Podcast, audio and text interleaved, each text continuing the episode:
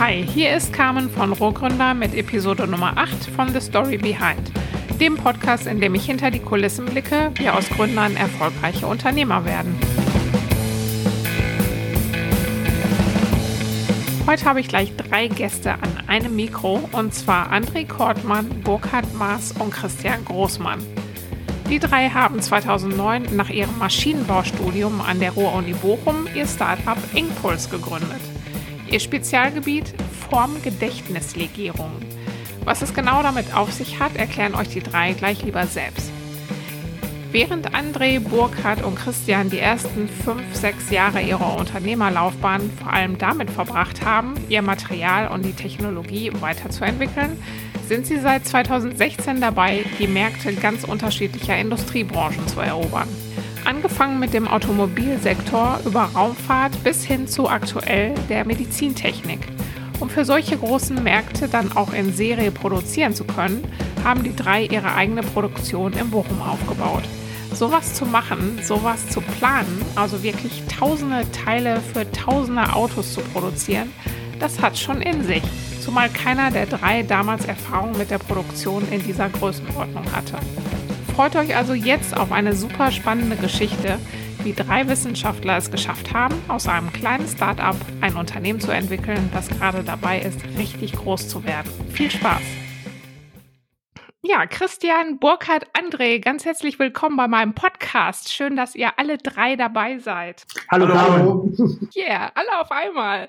Ähm, vielleicht machen wir das kurz so, dass äh, ihr euch einmal kurz jeder vorstellt, damit auch die Zuhörer ein bisschen eure Stimmen zuordnen könnt und welche Funktionen ihr auch ähm, bei Ingpuls innehabt. Fangt doch mal an. Ja, mein Name ist André Kortmann. Ich bin äh, Geschäftsführer hier bei Ingpuls, einer von den dreien und zuständig für äh, die Produktion und die Finanzen hauptsächlich und die Qualitätssicherung. Mein Name ist Burkhard Maas, auch einer der Gründer und Geschäftsführer von Ingpuls. Ich bin hier zuständig für die Entwicklung und Personal und Produktion. Mein Name ist Christian Großmann, wie die anderen beiden ebenfalls Gründer und Geschäftsführer und ich verantworte bei uns Marketing, Sales und Strategie. Sehr gut. ähm, eure Spezialität sind ja jetzt Formgedächtnislegierungen. Ähm, erklärt doch mal, was genau das ist und warum das jetzt gerade auch so spannend ist für wirklich ähm, äh, Industrien ganz unterschiedlicher Branchen. Formgedächtnislegierungen sind Funktionswerkstoffe und äh, die Funktionswerkstoffe können immer eine Funktion erfüllen im Unterschied zu normalen Werkstoffen. Ähm, und die Formgedächtnislegierungen haben die Besonderheit, dass sie Wärme in mechanische Arbeit umwandeln können. Das heißt, ich kann damit eine Kraft oder einen Weg bereitstellen, indem ich Wärme zuführe. Mhm. Ihr habt ja, ihr habt ja da immer auch so ein schönes, äh, damit man sich das so ein bisschen plastisch vorstellen kann, äh, so ein schönes Beispiel mit der äh, Büroklammer. Das hat mich persönlich sehr beeindruckt. Ähm, könnt ihr das, ich meine, ich kann das ähm, in den Show Notes auch noch verlinken, wie, wie das dann aussieht, aber könnt ihr ein paar Beispiele geben, wo sowas dann auch eingesetzt wird? Also ähm, das, was uns jetzt halt vor ein paar Jahren geholfen hat, halt industriell dann richtig anzukommen, das waren halt die Thermostatventile im Automotive-Sektor. Und da haben wir halt Federn oder Federn aus unserem FGL-Material gemacht, die halt ähm, durch eine normale Stahlfeder zusammengedrückt werden. Und wenn also dann das Medium, was dann mit, durch das Ventil durchfließt, halt eine bestimmte Temperatur hat, das kann dann halt ähm, Öl sein oder Kühlwasser oder auch Treibstoff an der Stelle, dann erinnert sich halt die Komponente an eine andere Form und ist dadurch in der Lage, halt dann die Ventile zu öffnen oder zu schließen, je nachdem, wie es dann aufgebaut ist. Das mit der Büroklammer, das mögen wir eigentlich gar nicht, weil es ist so ein Relikt aus so einer. Entschuldigung. Ja, ist alles okay, ne? Ähm, ist ja normal. Also ähm, man nimmt ja das, was man kriegt und versucht halt dann da anzudocken. Aber das ist für uns als diejenigen, die halt jetzt seit, boah, keine Ahnung, 15 Jahren da in dem, in dem Sektor tätig sind, wenn man die Uni-Zeit dann auch noch mit einrechnet, äh, ziemlich abgedroschen, weil das, das, da gibt's Videos aus den 80er Jahren, wo halt diese FGL-Büroklammern dann benutzt und, und werden. Die, diese Büroklammer hat halt auch wirklich gar keine Funktion. Die ist einfach nur ein kleiner, ein kleiner Demonstrator.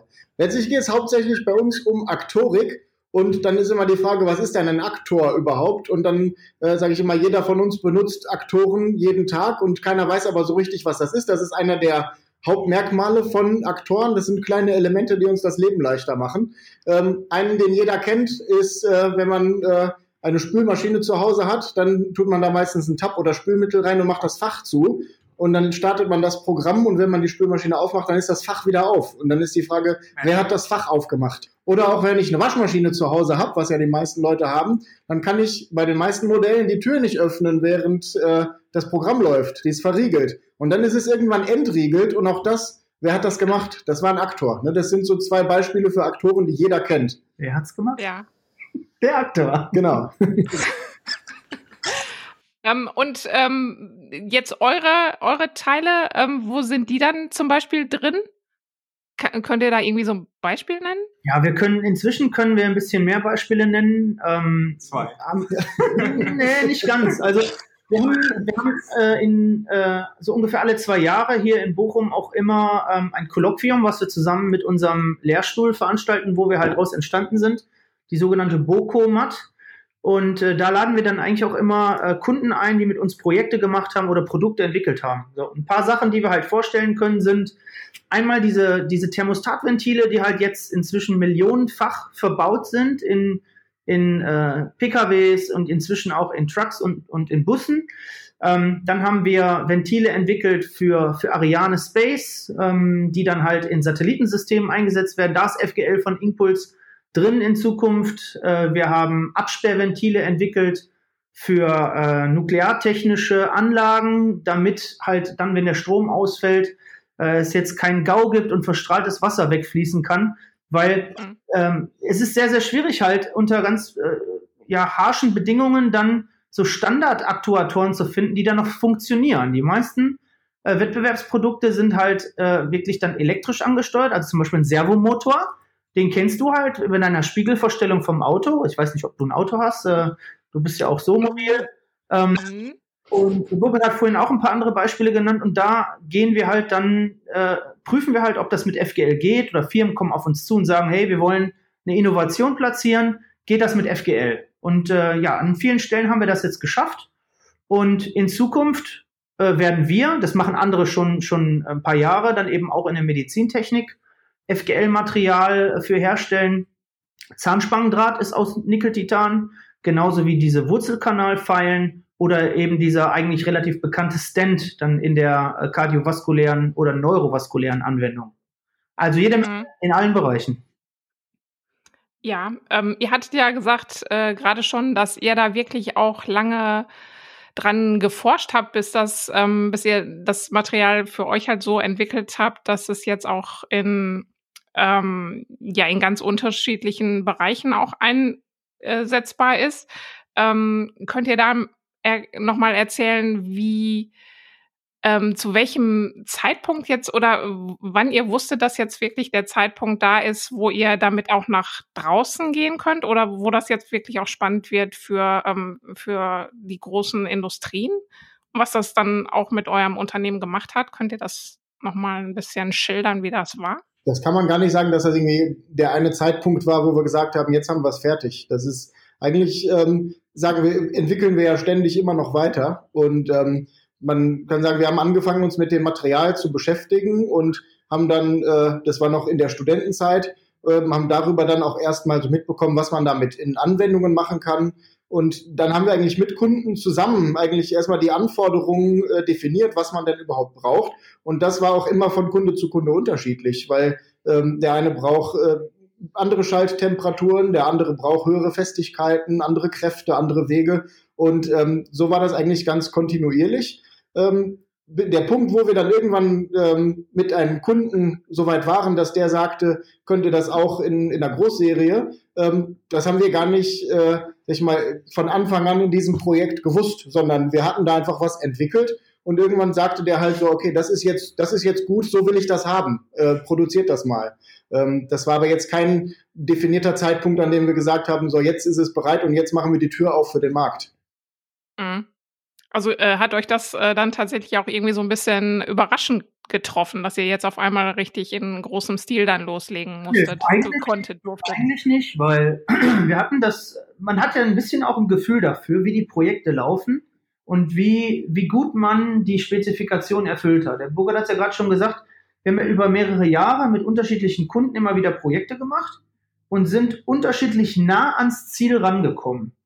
Und dabei äh, auf diesem Weg entdeckt man immer wieder unterschiedliche Schwierigkeiten, die man äh, verstehen muss und dann lernen muss, sie zu kontrollieren. Und irgendwann kam halt einer, für den hatten wir so viel Vorarbeit geleistet im Vorfeld mit anderen Projekten, dass der Weg ins Ziel nicht mehr ganz so weit war.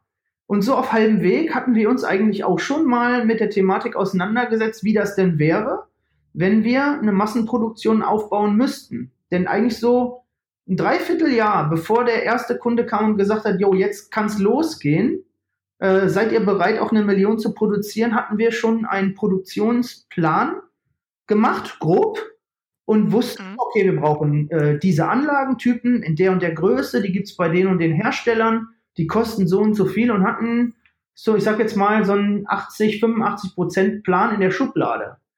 Und wenn wir an dem Tag, wo der Kunde gesagt hätte, der erste Serienkunde, jetzt müsste er anfangen zu produzieren, wenn wir da erst bei Null angefangen hätten, dann hätte das nicht funktioniert, weil die Zeitschiene bis zum Serienstart, die war viel zu kurz. Die war so schon fast zu kurz. Ähm, deswegen war es gut, dass wir da schon so ein bisschen antizipiert hatten, dass da irgendwann so der Reifegrad äh, erreicht sein wird. Ne? Mhm. Ähm, jetzt war das ähm, aber trotzdem ja noch eine, dann eine wirklich spannende Phase, weil jetzt so richtig ähm, Erfahrung, wie man jetzt eine Produktion tatsächlich aufbaut, hattet ihr ja aber auch noch nicht wirklich, ne? Wenn ich das richtig in Erinnerung habe. Hast du richtig in Erinnerung? Und ähm, als ihr mir das erzählt habt, ich meine, wenn man jetzt so Sachproduktion aufbauen, denkt man ja, stellt man halt so ein paar Maschinen hintereinander und stellt da Leute dran, dann läuft das.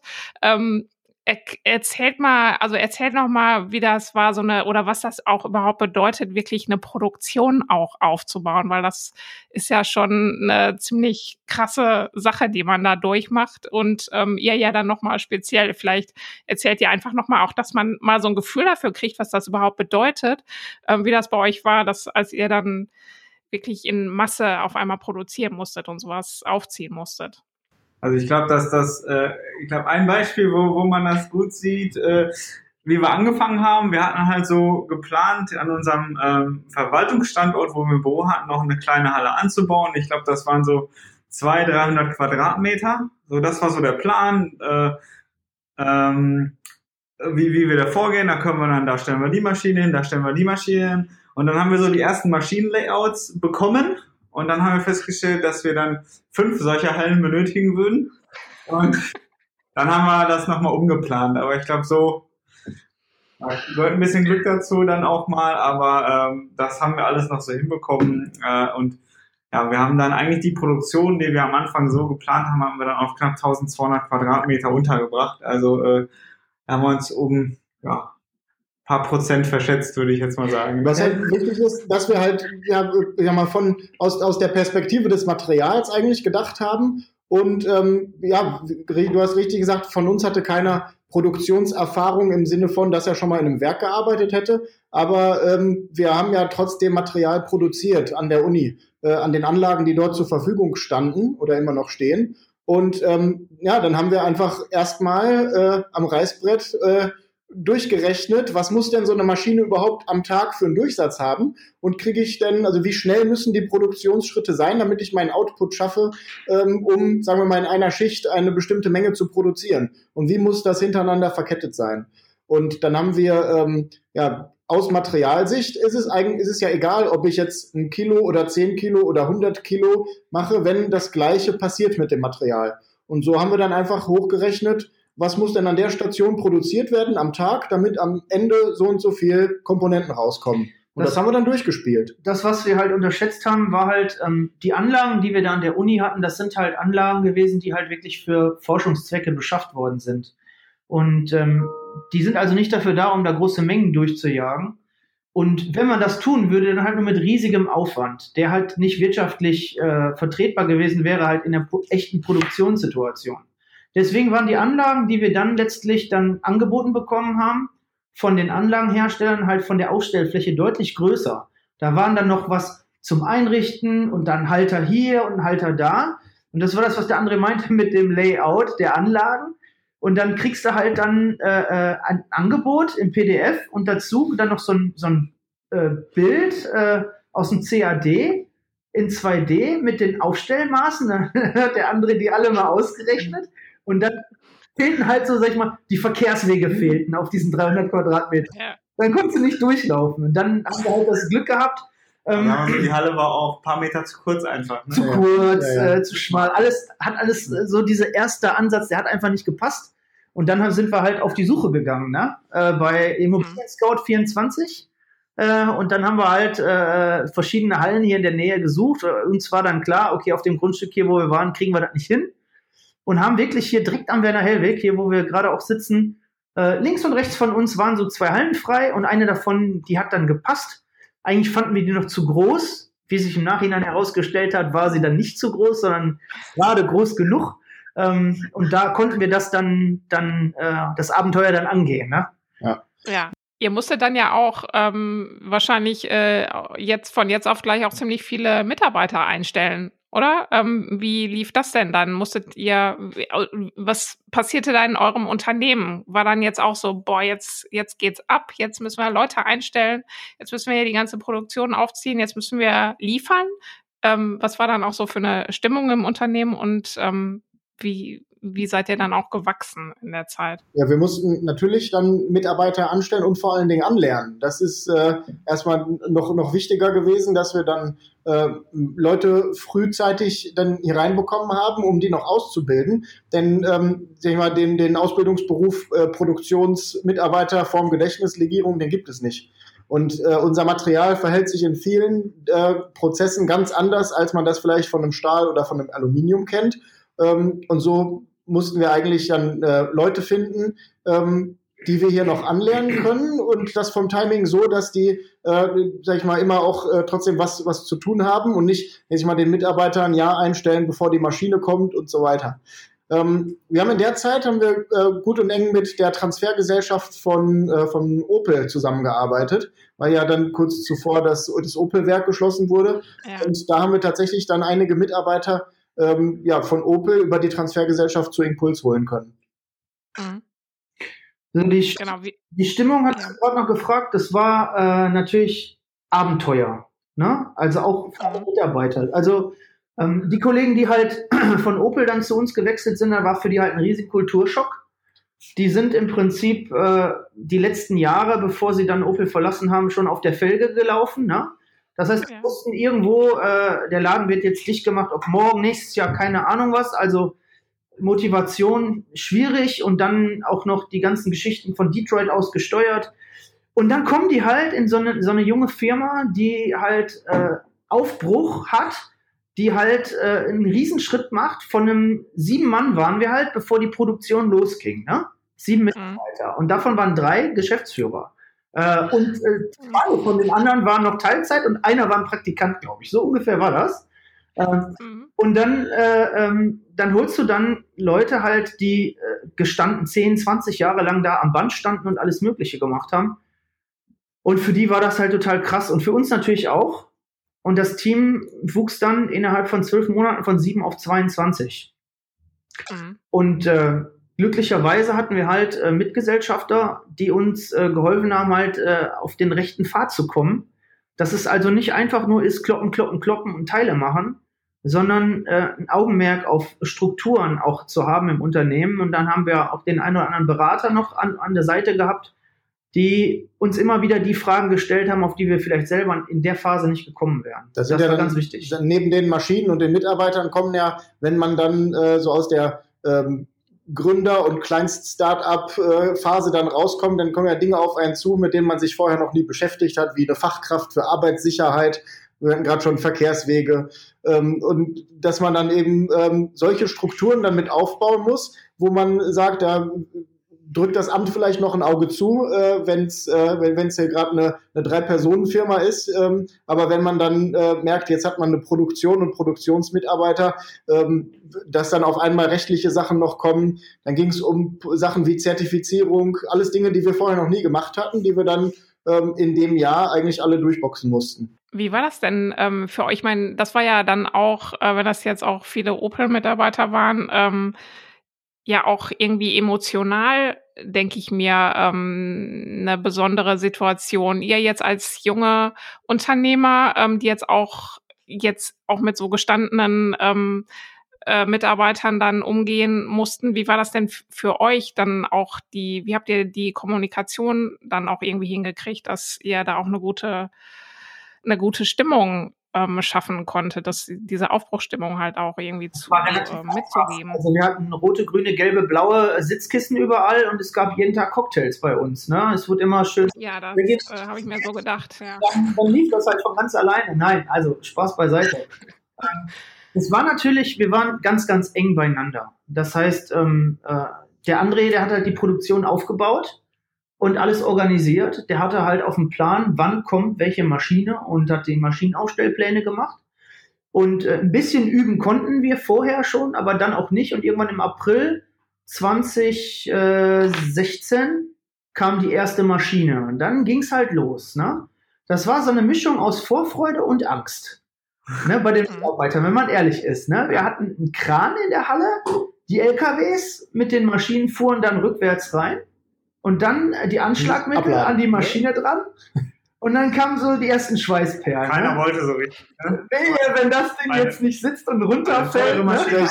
So, so, da, so, häng das mal an den Kran, da hängt jetzt ein Eigenheim dran. Ja, so ist es ja, ne? ja, die Maschinen, die haben halt so, also die Maschinen und Anlagen so, alle im sechsstelligen Bereich, einige sogar im ganz hohen sechsstelligen Bereich und davon halt mehrere in der Kette. Na? Und wenn ein mhm. Kettenglied kaputt geht, dann hast du ein Problem. Weil äh, dann klappt das nicht mehr mit dem Einfahren und dann laufen die Terminpläne auseinander. Und das war halt ganz, ganz verrückt, weil keiner von den Mitarbeitern, die wir hatten, hatte diese Maschinen vorher bedient. Und mhm. wir waren diejenigen, die halt auf den Knopf drücken mussten. Und alle haben immer Angst gehabt, was kaputt zu machen. Und erstmal die Leute so weit zu kriegen, dass die sich äh, äh, mit den Maschinen halt vertraut gemacht haben und dann angefangen haben, selbstständig mal die Parameter zu verstellen und zu gucken, wie das dann funktioniert. Das hat ein bisschen länger gedauert. Ähm, und so, das war auch ganz gut. Der Burger hat gesagt, dass wir Zeit brauchten, die Leute an die Maschinen zu gewöhnen und auszubilden. Ähm, aber letztlich, äh, ich sage jetzt mal, jede Maschine, die da war, da waren wir diejenigen, die den Startknopf als erster gedrückt haben. Weil das hat sich keiner getraut. Wie war das denn für euch jetzt? Ähm, war das, äh, habt ihr diesen Druck? Ich meine, merkt man das, äh, diese, oder agiert man da einfach? Oder spürt man diesen Druck und diese bisschen Angst dann auch immer noch dabei? Wie hält man das aus? So jetzt diesen dann auch liefern zu müssen und ähm, wirklich diesen krassen Umbruch im Unternehmen auch irgendwie mitzumachen? Wir hatten ja unterschiedliche Phasen. ne, würde ich mal so sagen. Nein, aber letztlich war es eigentlich die ganze Zeit eher so die, die Vorfreude. Also das ist ja, wenn dann so eine schöne Maschine kommt, das ist ja wie Weihnachten, ne? Da, äh, kommt so eine Maschine, die, die, die ist halt, die ist groß und schwer und dann äh, hat die mega Kräfte und kann dann irgendwie, ne. Ne, kann dann irgendwie so, so ein großes, so ein äh, großes Metallstück verformen und sowas. Das ist ja für, für uns als Werkstofftechniker und Wissenschaftler ist das ja wirklich toll. Ähm, ja, und so, so, war dann wirklich also diese Aufgabe von, wir skalieren jetzt, das, was im Labor geklappt hat, das müssen wir jetzt äh, auch auf die, auf die große Linie rüberbringen. Das, das war einfach sehr spannend. Und ähm, mit diesem Druck dann, dann liefern zu müssen, da muss man ganz ehrlich sagen, da hatten wir auch vielleicht noch so eine gesunde Naivität, weil bis es dann mal wirklich gerappelt hat, als eine Maschine nicht lief, ähm, haben wir diesen Druck uns gar nicht so richtig angenommen, sondern sind da eigentlich immer positiv nach vorne gegangen. Ähm, und erst als dann wirklich einmal so die, äh, ja, wir merkten, okay, der Liefertermin kommt und eine Maschine läuft noch nicht. Das war ja dann so von die, die, die Phasen, von der André gerade sprach. Äh, dann gab es irgendwann so eine Phase, da war dann, war dann Druck da. Ähm, also, die, also die Phase ist ja, Maschine kommt Freude. Ja. Maschine kommt nicht, keine Freude. Maschine kommt und funktioniert nicht, gar keine Freude. Ne? Ja. Also ja. eigentlich, eigentlich äh, hatten wir einen richtig guten Plan. Obwohl der Projektplan halt sehr eng gestrickt war, waren wir äh, von uns überzeugt und auch von unserem Plan überzeugt, dass wir genug Spielraum äh, und Sicherheiten einkalkuliert haben. Womit wir halt nicht rechnen konnten, ist, dass einer der Anlagenhersteller nicht das einhalten konnte, was er gedacht hat, was er einhalten kann. Und äh, mit ein bisschen Verzug kam diese Anlage und dann das, was der André gesagt hat, dann auf einmal funktionierte die Anlage nicht. Nicht nur, dass sie nicht funktionierte, die hat sich kaputt gemacht. Und wir äh, und der Anlage und zwar mindestens einmal die Woche. Und äh, du kannst halt äh, und das war auch noch weit vorne in der Prozesskette. Das heißt, äh, du hast kein Material gehabt, um in den Schritten dahinter auch was machen zu können. Und alle stehen da und warten ne, auf mhm. denjenigen dann äh, beim zweiten oder dritten Prozessschritt, damit er die Maschine wieder hinkriegt. Und dann haben wir die halt über Wochen immer wieder geflickt, sag ich mal, um wieder ein bisschen Output, ein bisschen Output. Es rieselte nur so Teile und äh, es gab keinen Schwall an produ produzierten Teilen, wie man das sich halt gewünscht hätte, um halt da hinten auch die anderen Schritte einzufahren. Und irgendwann eskalierte das dann, ne? weil äh, ja, man hat halt die Hoffnung gehabt, äh, okay, das war jetzt ein Fehler im, im, Werkzeug, das kommt schon mal vor, ne? aber dann war das so systematisch, dass wir uns dann auf die Suche begeben mussten nach dem Fehler, der im System steckt und das hat gedauert, bis wir den behoben haben, weil unser, unser Lieferant konnte, konnte das nicht, der hat das nicht geschafft. Der war dann irgendwann auch ratlos und wenn du dann halt kurz vor den Lieferterminen stehst und hast eine Maschine, die nicht funktioniert, hast eine nicht eingefahrene Kette und noch den Lieferanten, der ratlos vor dir steht und sagt, ich bin mit meinem Latein am Ende. Da haben wir das erste Mal ähm, so ein bisschen Druck am Ohrläppchen gespürt.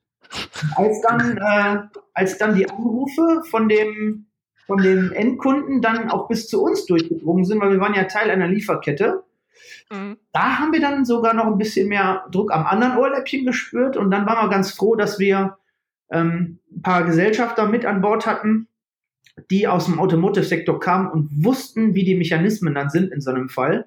Und die haben uns dann den Rücken freigehalten, damit wir unsere echten Stärken dann ausspielen konnten. Und die Stärken, die lagen halt im technischen Bereich.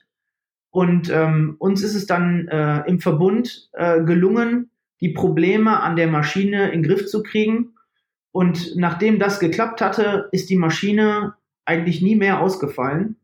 Und das war uns natürlich eine Lehre ähm, in Bezug auf Vertrauen und Kontrolle ist besser, ne?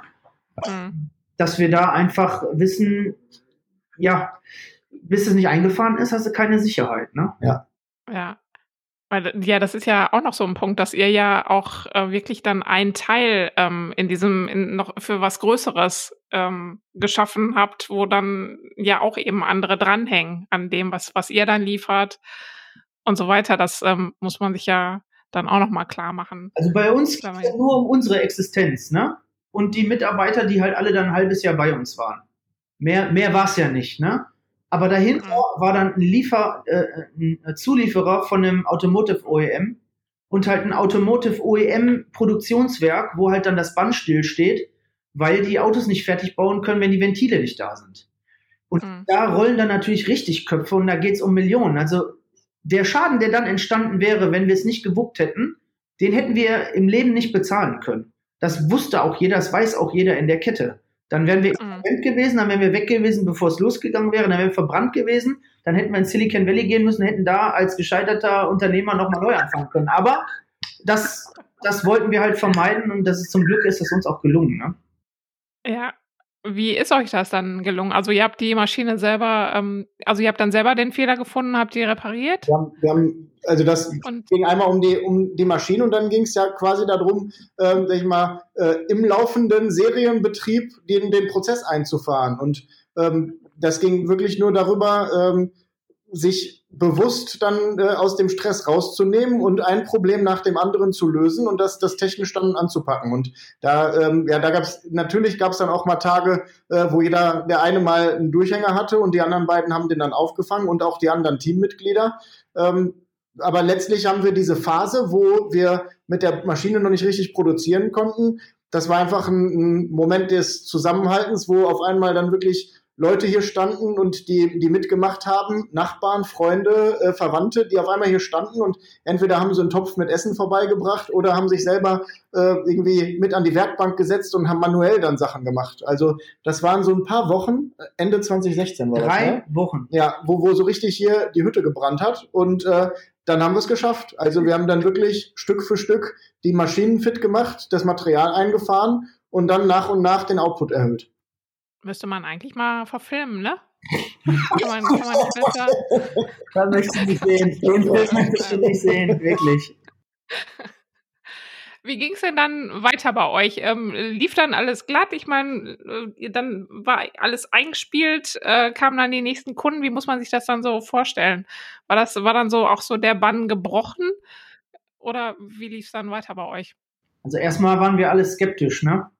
Weil mit den Erfahrungen aus der, aus der Frühphase der Produktion hast du halt eigentlich so in dir das Gefühl getragen, ne, wann kommt denn der nächste Defekt, ne? Ähm, so ein bisschen so den Krisenmanager-Modus, das hat ein bisschen gedauert, bis wir den ablegen konnten. Und ähm, dann warteten wir ja noch auf weitere Maschinen, äh, äh, die uns dann den, die Produktivität erhöht haben. Und dann irgendwann, ich glaube, das war so, so Frühjahr 2017, da waren wir so drei, vier Monate am Produzieren, da kam erstmal der nächste Hammer. Kurz Also- vor Ostern. Äh, Gründonnerstag gab es einen Anruf vom Kunden, der sagte, ja, herzlichen Glückwunsch, ne, ihr müsst die Produktion um 25 Prozent anheben. Ab sofort. Und äh, das war halt so, wir hatten gerade so 60.000 Teile im Monat, war so dann die Ausbringungsmenge, also Teile für 60.000 Autos haben wir gemacht. Und dann äh, kamen die und sagten so, ja, jetzt ab sofort auf 80.000 Teile hoch. Und das, äh, das, da hatten wir einen Fehler gemacht. Die Kommunikation im Unternehmen war noch nicht geregelt und gesteuert. Und dann ist das so von der Verwaltung an uns vorbei in die Produktion, kurz vor Ostern.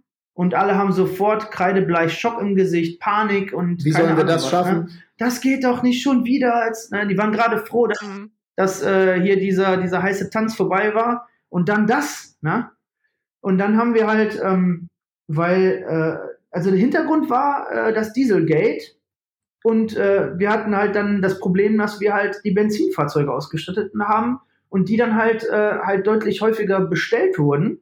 Dann haben die in den OEM-Werken die Produktion hochgefahren. Natürlich hängen dann die Lieferanten mit dran. Auf der einen Seite gut, hast du mehr Umsatz, auf der anderen Seite ist das für jemanden wie uns, der gerade ein paar Monate lang da produziert hat, halt eine besondere Herausforderung gewesen. Und dann haben wir uns dann hingestellt und mussten erstmal hier äh, äh, Donnerstag Nachmittag um halb fünf alles Stopp, zusammenkommen und jetzt machen wir erstmal eine Besprechung und jetzt erklären wir euch erstmal, was wir machen. Und dann haben wir den Mitarbeitern Folgendes erklärt. Wir lehnen diesen Lieferabruf ab, weil der entgegen des Rahmenkontrakts ist, den wir abgeschlossen haben. Aber wir lehnen den nicht einfach ab, denn das wäre hinten raus eigentlich ein Todesurteil für uns gewesen. Wir lehnen den ab und bieten dem Kunden einen äh, vier Wochen Ramp-up-Plan an. Das heißt, wir haben gesagt, dass wir dann über Ostern einen Maßnahmenplan ausarbeiten, den wir dem Kunden vorstellen, um dann in vier Wochen dieses Lieferziel erreichen zu können. Und dann haben wir über die vier Wochen dann die Tage, den Tagesoutput Stück für Stück erhöht. Und wir haben den Mitarbeitern gesagt, so, also, wir haben das, das und das und das geschafft jetzt. Das wisst ihr noch, wie wir das gemacht haben und wie wir eng zusammengestanden haben. Und jetzt haben wir den Vorteil, dass wir auf so eine Situation vorbereitet sind. Und jetzt werden wir das wieder schaffen. Und in vier Wochen werdet ihr vor uns stehen, mit breiter Brust und Stolz uns verkünden, dass ihr das Ziel erreicht habt für unser Unternehmen. Und genauso ist es gekommen. Mit dem Kunden haben wir dann eskalieren lassen und haben dann äh, mit denen dann einen Tag nach Ostern sofort Geschäftsleitung und Geschäftsleitung gesprochen und haben dann von unserem Plan berichtet und die haben dann darauf eingeschlagen, weil das konnten die dem OEM auch noch verkaufen, dass man nicht auf Knopfdruck äh, äh, das einfach hochfahren kann. Mhm. Und wir haben es dann auch wirklich geschafft. Und das war dann auch nochmal so, sage ich mal, der Abschluss von diesem Krisenmanagement-Feeling, weil wir dann äh, kontrolliert durch so eine Situation durchgefahren sind und nicht wie vorher halt teilweise unverschuldet und unerwartet. Ähm, und das war für die Mitarbeiter auch nochmal wichtig, dass man gesehen hat, okay, wir sind gewachsen an Phase 1 und so eine Phase 2, dazu sind wir in der Lage, das äh, äh, zu lenken und zu steuern, dass wir dann auch solche Ziele dann erreichen können. Mhm. Danach erst ging es weiter. Ne? Mhm. Ähm, wie ha habt ihr diesen Plan, den ihr dann ausgearbeitet habt, ähm, ist das was, wo ihr drei dann zusammensitzt oder ähm, wie trefft ihr bei euch auch dann solche Entscheidungen, die jetzt wirklich auch so ja ähm, erstmal so die Richtung dann auch vorgeben und wichtig sind. Meistens ist es bei uns so, dass äh, einer bereitet irgendwas vor, dann wird das kurz zu dritt besprochen und dann finden wir eigentlich immer schnell zu einer Entscheidung oder Lösung. Also es ist schon so, wie du sagst, dass wir drei dann wirklich dann zusammenkommen. Ja. Und aber wir wissen, dass wir halt äh, äh, kritisch miteinander umgehen können und am Ende halt sachliche und konstruktive Lösungen finden. Ähm, wenn wir drei zu, zu keiner Entscheidung kommen, dann fehlt halt irgendwas an der Informationsgrundlage. Und äh, wir sind halt als, als Werkstoffwissenschaftler sind wir halt analytisch ausgebildet. Und so gehen wir halt auch an solche Herausforderungen und Probleme ran. Das heißt, so eine, so eine, so eine äh, Steigerung um 25 Prozent, das passiert nicht mit einer einzigen Maßnahme, sondern das war uns schon klar, dass wir halt an mehreren Schräubchen drehen müssen. Dann haben wir halt erstmal identifiziert, was sind das, welche Schrauben, wo kann man dran drehen, welchen Effekt hat welche Schraube, haben dann halt immer wieder äh, äh Bilanzen aufgestellt, reicht das, reicht das nicht und mit einer gewissen Sicherheit äh, haben wir dann halt einen Plan gehabt, wo wir genug Maßnahmen hatten, die dann unterm Strich das Ziel erreichen äh, äh, lassen könnten. Ja, und dann, wie der Burkhardt gesagt hat, ne, ähm, ganz am Anfang saß, standen wir mit an den Maschinen, äh, weil halt die Leute noch nicht weit genug waren und auch weil die Kappa benötigt war.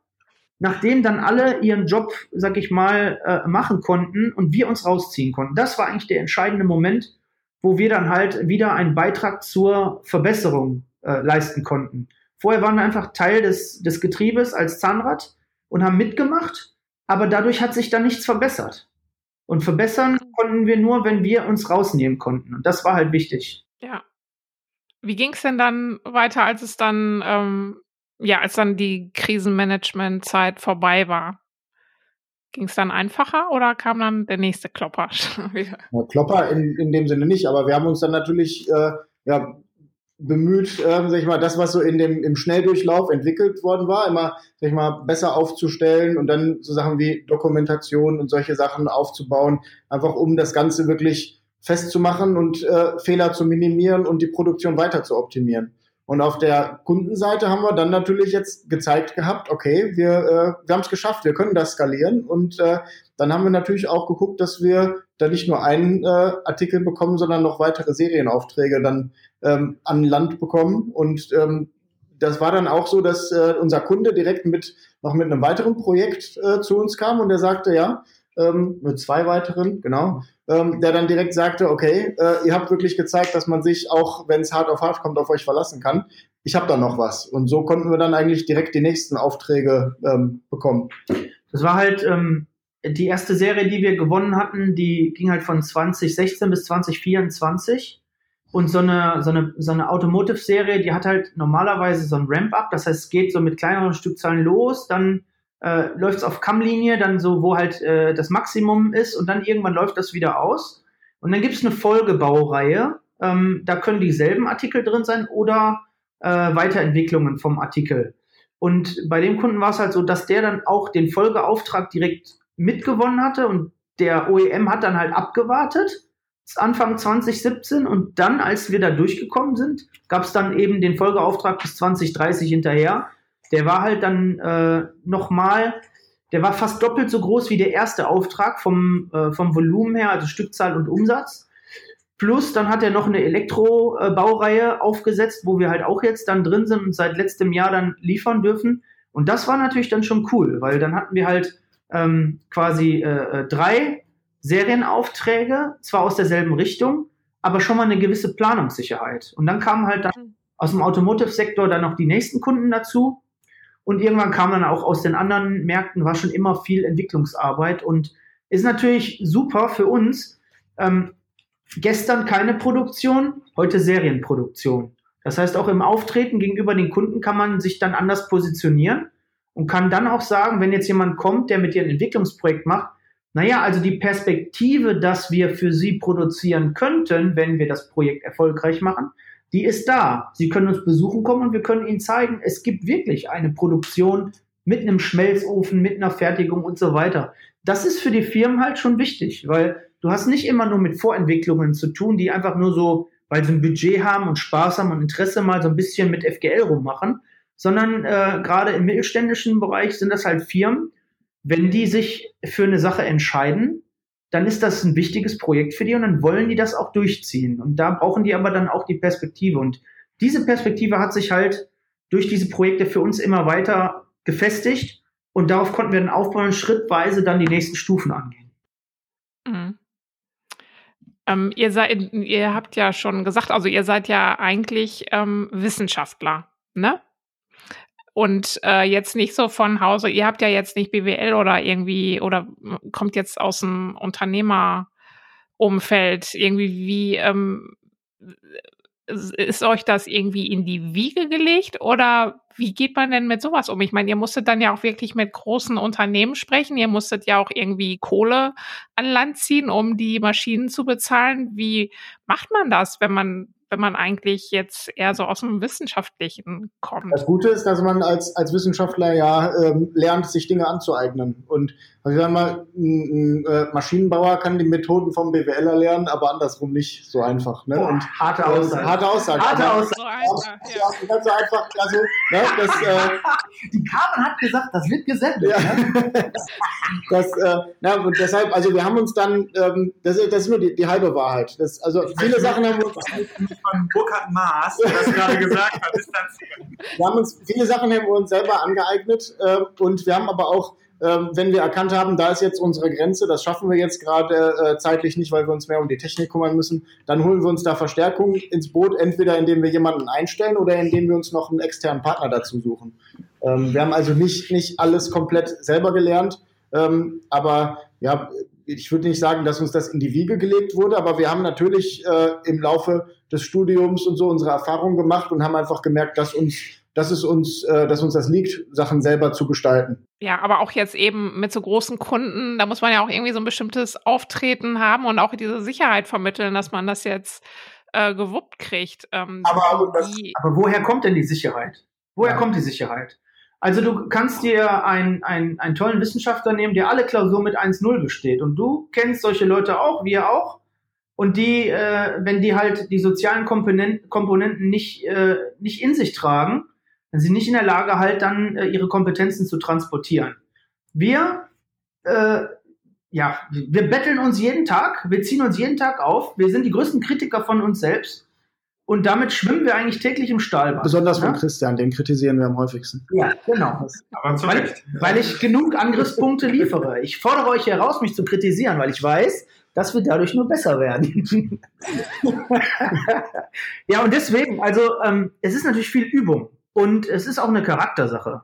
Die Aufgabenverteilung, so wie sie bei uns hier bei Impuls sind, die hat, äh, das ist kein Zufall. Die hat was damit zu tun, wo, wo wir unsere Stärken und Schwächen sehen und wo wir die auch haben. Und dann, wenn man halt so äh, auf äh, ja, so in sich hört, dann merkt man, ob man sich mit einer bestimmten Sache, Thematik wohlfühlt oder nicht. Und da ist aber auch noch, was du jetzt gerade gesagt hast, man muss mit diesen, mit den großen Unternehmen oder mit Banken oder was auch immer sprechen. Wir haben ja, ähm, ich mal, dann mit vielen Leuten gesprochen und man merkt irgendwann, äh, die kochen auch alle nur mit Wasser. Und oft, äh, das heißt nicht, dass nur weil jemand in einem großen Unternehmen arbeitet, dass der mehr drauf hat als man selber. Und das haben wir ziemlich schnell erkannt. Und ähm, nur weil jemand irgendeinen Vice President auf der Visitenkarte hat, das heißt noch nicht, dass der irgendwas geleistet hat. Und äh, man prüft dann erstmal ab, ob der wirklich was kann. Und wenn man nach drei Sätzen merkt, der Mensch hat keine Ahnung, dann ähm, braucht man vor dem auch keine Angst zu haben. Und letztlich, ähm, wenn man sich halt auf der sachlichen Ebene halt gut verankert hat, dann gibt es überhaupt keinen Grund, Angst zu haben, weil es ist ja, Angst ist ja, ist ja eine Emotion, die kommt halt, wenn man unsicher ist. Ne? Und Mhm. wir haben halt immer geguckt, dass wir auf der sachlichen Ebene sauber unterwegs sind und wir, dass wir auch äh, nicht sagen, äh, dass wir irgendwas können oder wissen, wenn das nicht der Fall ist. Ähm, ich glaube, damit bringt man sich eher in so eine unsichere Position, äh, äh, dass man dann das Gefühl hat, ah, wenn der das rausfindet und mich ertappt, dass ich gar keine Ahnung habe. Und wenn der halt äh, transparent und offen bist, und das war eigentlich immer so, sind so Werte, die wir ähm, in Richtung Kunde äh, immer versucht haben, sehr hoch aufzuhängen, dann kann so eine Situation eigentlich gar nicht kommen. Und wenn du das halt über Jahre machst, dann sammelst du also ganz viele wertvolle Erfahrungen. Du hast auch mal einen Idioten vor dir sitzen, der sich total daneben benimmt und sich unangemessen äußert oder der unsachlich wird. Das kann auch mal vorkommen. Aber dann, André Nick gerade, er hat zwei vor sich sitzen. Jeden Tag. Ja. äh, nee, dann, äh, wie der Burkhardt sagte, das kriegst halt irgendwann kriegst du das raus. Und wenn du mhm. genug Wechselwirkung gehabt hast, hast du irgendwann alles gesehen. So, und wenn das passiert ist, dann was soll denn passieren? Also, soll, soll mich einer anschreien oder was? Dann soll er mich anschreien. Wunderbar. Dann ist, irgendwann hört er auf. Der muss irgendwann Luft holen. Äh, und irgendwann ist das Meeting auch vorbei. Also es gibt nichts, ne?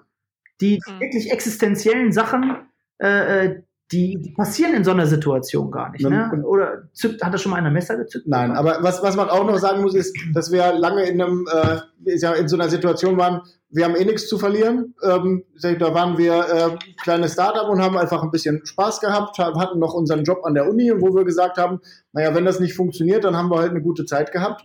Und dann war, sehen wir, von 0 auf 1 war es dann ähm, so groß, dass wir dann äh, für Summen unterschrieben hatten, die weit über dem sind, was man sich so im täglichen Leben vorstellt, um dann irgend so eine Produktion zu finanzieren, wo wir gesagt haben, das ist dann jetzt auch egal, wenn das schief geht, dann bin ich sowieso weg vom Fenster. Das ist so abstrakt, dass das ist, das, das kann man sich gar nicht richtig vorstellen und deshalb äh, kann man dann da auch relativ locker mit umgehen. Ja, aber das jetzt soll nicht heißen, dass wir zu locker damit umgehen. Wir sind uns schon der Verantwortung bewusst und wir haben äh, bis zum heutigen Tag äh, jeden Cent unserer Kredite auch äh, ordentlich zurückbezahlt oder sind immer noch dabei. Ne? Also äh, keine, äh, keine äh, äh, Zahlungen ausgesetzt, äh, nichts an der Stelle. Ähm, nee, das, äh, das ist nicht der Fall. Ja. Nee, das äh, würde ich auch nicht von euch denken. Ähm, ihr seid ja jetzt gerade auch dabei, äh, hatte ich gesehen, ähm, umzuziehen. Ähm, was hat es denn damit auf sich? Zieht ihr jetzt komplett mit eurem Unternehmen woanders hin oder erweitert ihr euch oder beides gleichzeitig? Ähm, was, wie sieht es jetzt bei euch aus? Da kann der André ein bisschen was zu sagen, weil der unser Chefumzieher ist. Der Chefumzieher. ähm, ja, ähm, wir, wir, ziehen tatsächlich um. Wir haben ja zwei, zwei Standorte, die sehr nah beieinander liegen, aber trotzdem ist es mit zwei Standorten irgendwie immer ein bisschen schwierig. Ähm, und wir haben etwas anderes gefunden hier, ähm, was jetzt aber auch nicht so weit weg ist. Es sind, glaube ich, 500 Meter die Straße runter. Da haben wir eine, ähm, ein Grundstück äh, erworben und vergrößern uns da, ähm, haben jetzt quasi doppelte Produktionsfläche mit äh, Option auf mehr und ähm, wir haben dann ein äh, Bürogebäude, wo wir dann äh, viel mehr Räumlichkeiten, viel mehr Laborräume haben. Und ähm, ja, das ist jetzt nochmal der, der nächste größere Schritt. Und die Maschinen, die wir jetzt schon haben, äh, alle mal eben umzuziehen, ohne viele Ausfallzeiten zu haben, das ist jetzt mein Job und der macht richtig Spaß. muss ich jetzt mal sein Gesicht sehen. Ja. Ich kann es mir vorstellen. Ähm, ja, heißt dann, ähm, äh, heißt dann, dass ihr auch jetzt euch schon aufstellt für die zu, so zukünftige Massen, die ihr produziert oder wozu seid ihr dann auch in der Lage oder was ist so? Zwei, zwei Gründe, dass wir das ähm, jetzt mit dem mit dem neuen Standort, das hat sich das hat sich so ergeben, aber wir hatten eigentlich von Anfang an auch basierend auf unseren Erfahrungen in der Anfangszeit den Wunsch, dass wir einmal, dass wir eine redundante Linie haben. Das heißt also, dass wir von jeder Maschine eigentlich zwei haben, denn äh, immer wenn einem eine Maschine ausfällt und man hat nur eine Linie, dann kann man das nicht kompensieren. Dann kann man nur schnell reparieren und das Ganze durch Mehraufwand wieder reinholen. Und wir hatten eigentlich von Anfang an dann das Gefühl, ja, es wäre eigentlich gut, wenn wir zwei Linien hätten, damit wir, äh, damit wir ausweichen können, falls äh, auf der einen Linie mal was nicht, was nicht stimmt. Und natürlich stellt man sich aus wirtschaftlichen Gründen nicht einfach ähm, einfach zwei Maschinenlinien hin, sondern die müssen natürlich auch gebackt sein durch Aufträge. Das heißt, wir äh, wollen natürlich auch ähm, ja einfach Produktionskapazitäten schaffen, damit wir mehr produzieren können. Und äh, mhm. dadurch, wir gehen in neue Märkte, äh, gucken einfach, dass der Bedarf steigt, das sehen wir und haben halt gesehen, wenn wir in der Linie, ähm, wie wir jetzt haben, wenn die Anfragen, wenn einiges davon kommt, was wir jetzt gerade aushandeln, dann wird das nicht mehr reichen. Dann kommen wir in, in einen Bereich, wo die eine Linie so ausgelastet ist, dass, wenn mal eine Maschine kaputt geht, wir das nicht so einfach am Wochenende oder so wieder aufholen können. Und deshalb brauchen wir einfach eine Erweiterung. Mhm. Ähm, wohin entwickelt sich das denn jetzt für euch dann auch tatsächlich?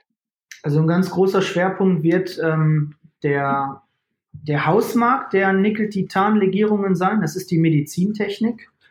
Ähm, dazu muss man also ein bisschen unsere Historie verstehen. Ähm, Die Medizintechnik äh, äh mit Nickel-Titan, die gibt es eigentlich schon so seit zweieinhalb Jahrzehnten. Da hat sich so eine richtige äh, Wettbewerbssituation und Zulieferkette aufgebaut. Und ähm, die benutzen halt nur eigentlich eine einzige Legierung, äh, eine ganz bestimmte Zusammensetzung, die halt sich so zu einem Industriestandard da weiterentwickelt hat. Und die Situation im Markt, also es gibt Produkte, die für Milliarden verkauft werden. Also aktuell wird so der äh, Nickel-Titan-Markt mit Endprodukten inkludiert dann so auf äh, circa 16 bis 18 Milliarden Dollar äh, hochgerechnet. Der soll halt in den nächsten Jahren auf äh, fast 30 Milliarden wachsen. Das hat halt was mit den Produkten zu tun, also Stents und äh, äh, Kosmetik und Orthopädie, wo das dann halt eingesetzt wird.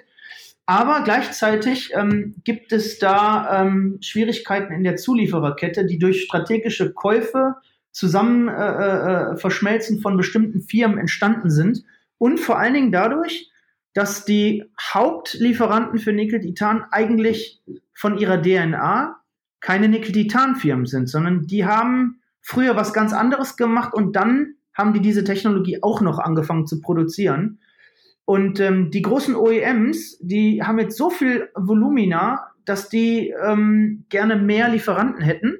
Und dazu kommt noch, dass es hier technische Themen gibt ähm, in Bezug auf die Qualität des Materials, wo wir das Gefühl hatten, dass wir das besser können. Und ähm, dann haben wir letztes Jahr halt dann die Entscheidung im äh, Management Board getroffen, dass wir aktiv äh, das tun wollen, um nachzuweisen, dass wir wirklich besseres Material herstellen können. Und das hat jetzt geklappt. Ähm, Ende letzten Jahres, Anfang diesen Jahres. Und dann sind wir halt an den Markt rangetreten und haben halt riesiges Interesse ähm, zurückgespielt bekommen und sind quasi gerade dabei, ähm, also von Europa bis Nordamerika, Asien ausgeklammert, überall mit Firmen zu sprechen und auch ähm, äh, Muster zu liefern, die gerade in der Qualifikationsphase sind. Und dann hast du halt, ähm, ich sag jetzt mal, 600 äh, Tonnen jährlich werden an Nickel-Titan produziert und davon gehen halt 550 Tonnen in die Medizintechnik. So, jetzt äh, produzieren wir gerade äh, unter 10 Tonnen pro Jahr ähm, für die Automotive-Bereiche und so ein paar Randindustriebereiche noch dazu.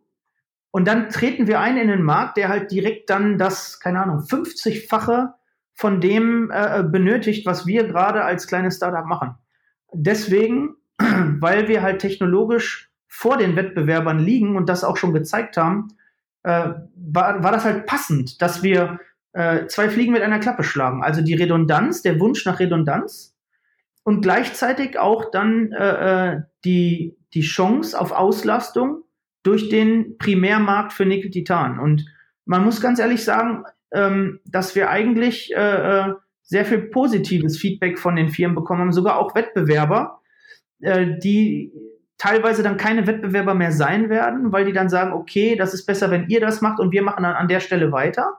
Das heißt, solche Themen, die passieren jetzt gerade, da, da sind wir dabei, strategische Kooperationen vorzubereiten und auch dann abzuschließen, ähm, die uns dann den Eintritt in den Markt ein bisschen leichter machen. Und das ist natürlich eine tolle Geschichte, weil wir haben uns wirklich zehn Jahre lang versteckt vor dem Markt. Wir, wir haben uns um alles gekümmert, aber nicht um die Medizintechnik, nicht um diese Legierung. Und jetzt haben wir die halt auch für uns erschlossen und dann so gut sogar, dass da großer, großer Bedarf entstanden ist. Und deswegen äh, steht halt so der nächste große Schritt vor uns mit dem Umzug, mit den mhm. deutlich erhöhten Kapazitäten, auch die Mitarbeiter, für die, das ist immer wieder, so ein Umzug ist ein Neuanfang. Ne? Man spürt richtig so die, ähm, ja, die, die Aufbruchsstimmung und äh, nochmal richtig Motivationsschub. Und das genau richtig, kurz bevor man dann in so einen neuen Markt eintritt, dann wirklich auch mit Tempo dann da reinzukommen. Es läuft noch nicht alles rund, geht auch nicht, wenn man gerade da was neu macht. Da gibt es einfach immer Sachen, die man noch nicht wusste, wo man sich zurechtfinden muss. Aber ähm, wir werden immer besser. Und mit der Erfahrung aus dem Automotive-Serienstart haben wir natürlich echt ein gutes Referenzbeispiel im eigenen Haus, wie sich das anfühlt, worauf man gucken muss und äh, man weiß auch, wie das dann ist, wenn man es geschafft hat. Ne? Und natürlich entwickelt sich dann auch das Unternehmen wieder weiter, weil wenn man bis jetzt, sag ich mal, äh, immer was ganz ähnliches gemacht hat für Thermostatventile im Automotive und jetzt kommt auf einmal was ganz anderes, was zwar auf der gleichen Linie produziert werden muss, dann sind das auch Herausforderungen für, äh, mal, für die Produktionskette, dass dort dann andere Prozessketten auf den gleichen äh, Linien gefahren werden. Ja.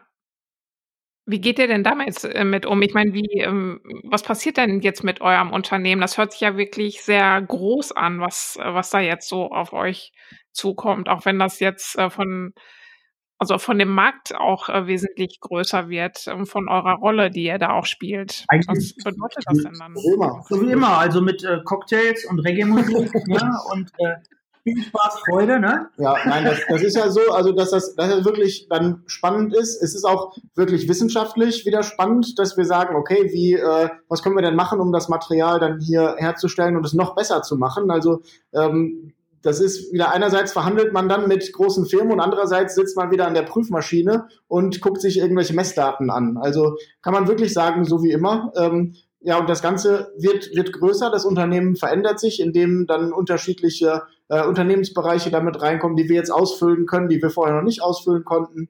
Und ähm, das macht einfach mega Spaß. Mhm. Gestern hast du ähm, was anderes gesagt, Burkhard. Gestern hat es auch keinen Spaß. Nein, gestern, ganz, natürlich hat man mal einen Tag, wo, äh, wo man sagt, boah, heute, heute war viel, heute hat was nicht funktioniert, aber im Großen und Ganzen macht alles mega Spaß. Also unsere neue Halle, als sie jetzt noch nicht, äh, als da jetzt noch nicht die, die Maschinen drin waren und sie noch ganz leer war, da haben meine Kinder da erstmal ein Roller- und Catcar-Rennen gefahren und äh, das ist ja auch mal ganz cool. Ähm, ihr habt ja jetzt äh, wann, dieses Jahr oder letztes Jahr Zehnjähriges gefeiert? Letztes Jahr letztes schon. Ne? Jahr schon. Ja.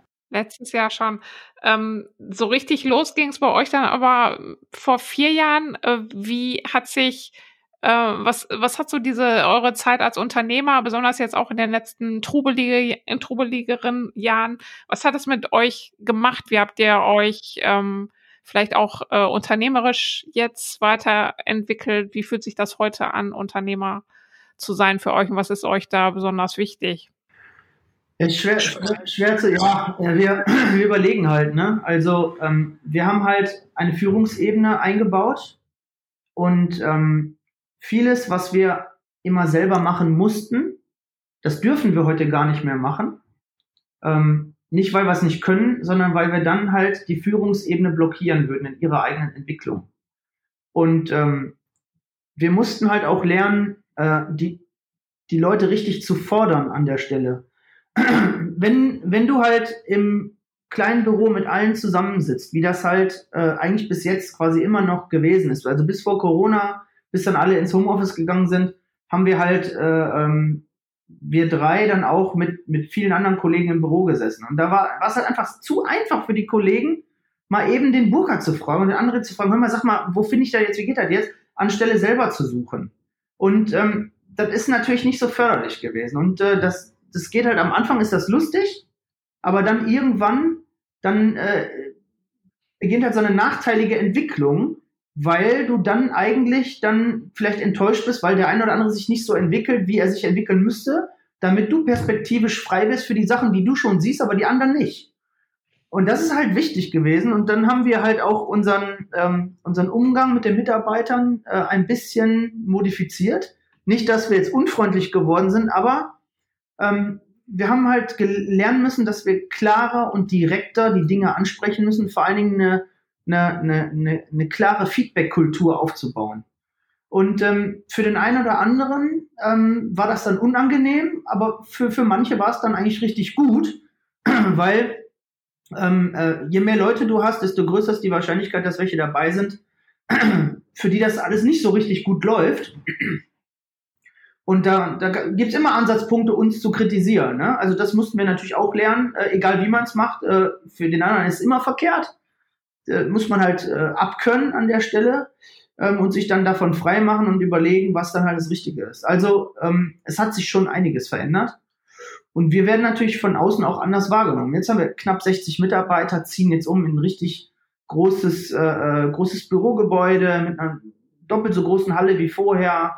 Viel Potenzial ist da und äh, auch von außen werden wir anders wahrgenommen. Eigentlich sind wir immer noch die gleichen. Aber unternehmerisch muss man natürlich schon ein paar Schritte nach vorne gehen. Ne? Mhm. Heißt also, seht ihr euch denn jetzt mit großem Bürogebäude und äh, noch größerer Produktionshalle? Ähm, Startup seid ihr jetzt nicht mehr, ne? Ich glaube, die Startup-Mentalität, das ist eine, eine, Kopfsache und nicht eine Frage, in welchem Gebäude man ist. Also man braucht kein Garagentor, um Startup zu bleiben, sondern Startup ist ja für uns eher die Mentalität, äh, wie gehe ich an neue Dinge ran und äh, bin ich bereit, ähm, etwas umzuwerfen, wenn ich etwas Besseres gefunden habe. Und äh, das werden wir weiterhin auch so, äh, auch so beibehalten. Natürlich unter der Prämisse, dass wir dann in einer Lieferkette drinstecken und bestimmte Regeln auch befolgen müssen. Eigentlich ja. wird ja nur das Gebäude hinter dem Garagentor größer. Ne? Ja, richtig. Genau. das ist doch ein schönes Schlusswort. Findest du? Ja. Weil die Stunde rum ist. von dem André. Gibst du, du hast, du hast keine Lust mehr. Den, den Ruf habe ich übrigens. Ja. André ist der Rausschmeißer, der Beender. Ich danke euch. Ja, dir auch. Hat Spaß gemacht. Vielen Dank. Das war The Story Behind mit André Burkhardt und Christian von Impulse. Vielen Dank euch fürs Zuhören. Den Titelsong haben wie immer Los Dos Ferraros aus Dortmund beigesteuert. Los Dos Ferraros. Schwierig. Vielen Dank dafür an Dietmar und Kai. Nächstes Mal zu Gast ist Ben Küstner. Ben und seine beiden Mitgründerinnen, Pia und Alex, haben es gerade geschafft, per Crowdinvesting eine Dreiviertelmillion Euro für ihr Startup Potsalat einzusammeln. Wie Ben vom Partymacher in Gelsenkirchen erst zur Koryphäe im Facebook-Marketing und jetzt erfolgreicher Gründer einer Systemgastronomie wurde, das erzählt er euch in der nächsten Episode von The Story Behind. Ich freue mich, wenn ihr wieder dabei seid. Bis dahin.